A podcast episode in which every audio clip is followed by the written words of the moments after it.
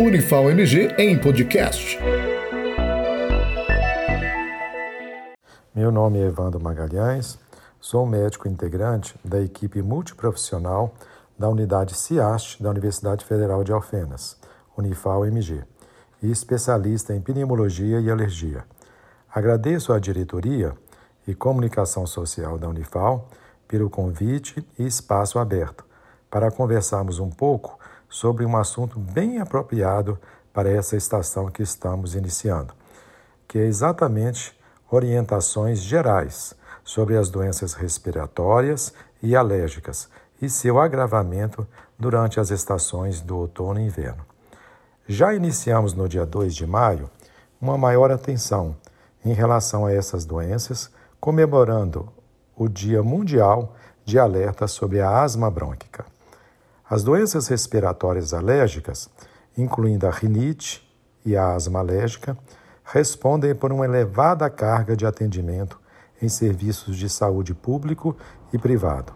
São mais de 300 milhões de pessoas, de indivíduos em todo o mundo e, infelizmente, mesmo com todos os avanços no seu tratamento, ainda morrem cerca de 2 mil brasileiros por ano devido a ataques ou crises de asma aguda. Trata-se de uma doença inflamatória crônica das vias respiratórias, que se tornam hipersensíveis, hiperreativas a vários estímulos, alergenos ou não alergênicos, como, por exemplo, a mudança climática, a inalação de fumaça de cigarro, tanto quanto o cigarro comum, quanto também aos cigarros eletrônicos, que infelizmente estão sendo cada vez mais usados pelos adolescentes e adultos jovens.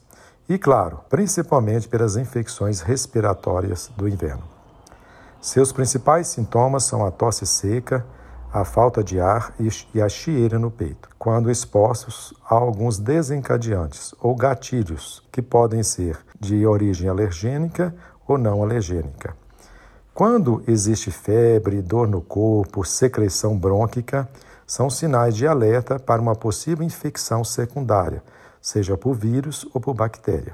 Vivenciamos atualmente, pessoal, um extraordinário avanço no entendimento dos mecanismos imunopatológicos das doenças alérgicas e principalmente o que eu gostaria de ressaltar, no seu tratamento preventivo, com possibilidade real de remissão da doença e manutenção de uma boa qualidade de vida.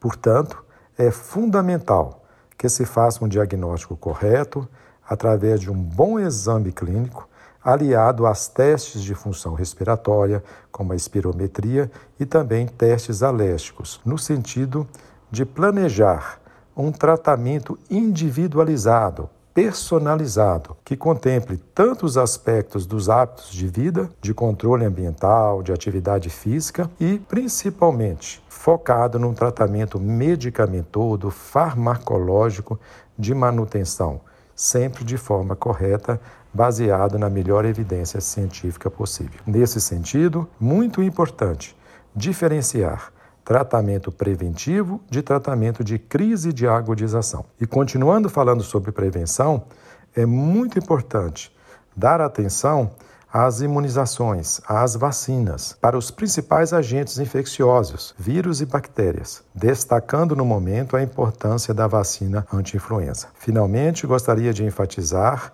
ou reiterar a importância de se buscar uma orientação e tratamento regular, preventivo, exatamente para diminuir ou evitar as crises de agudização e, nesse sentido, diminuir riscos futuros. Unifal MG em podcast.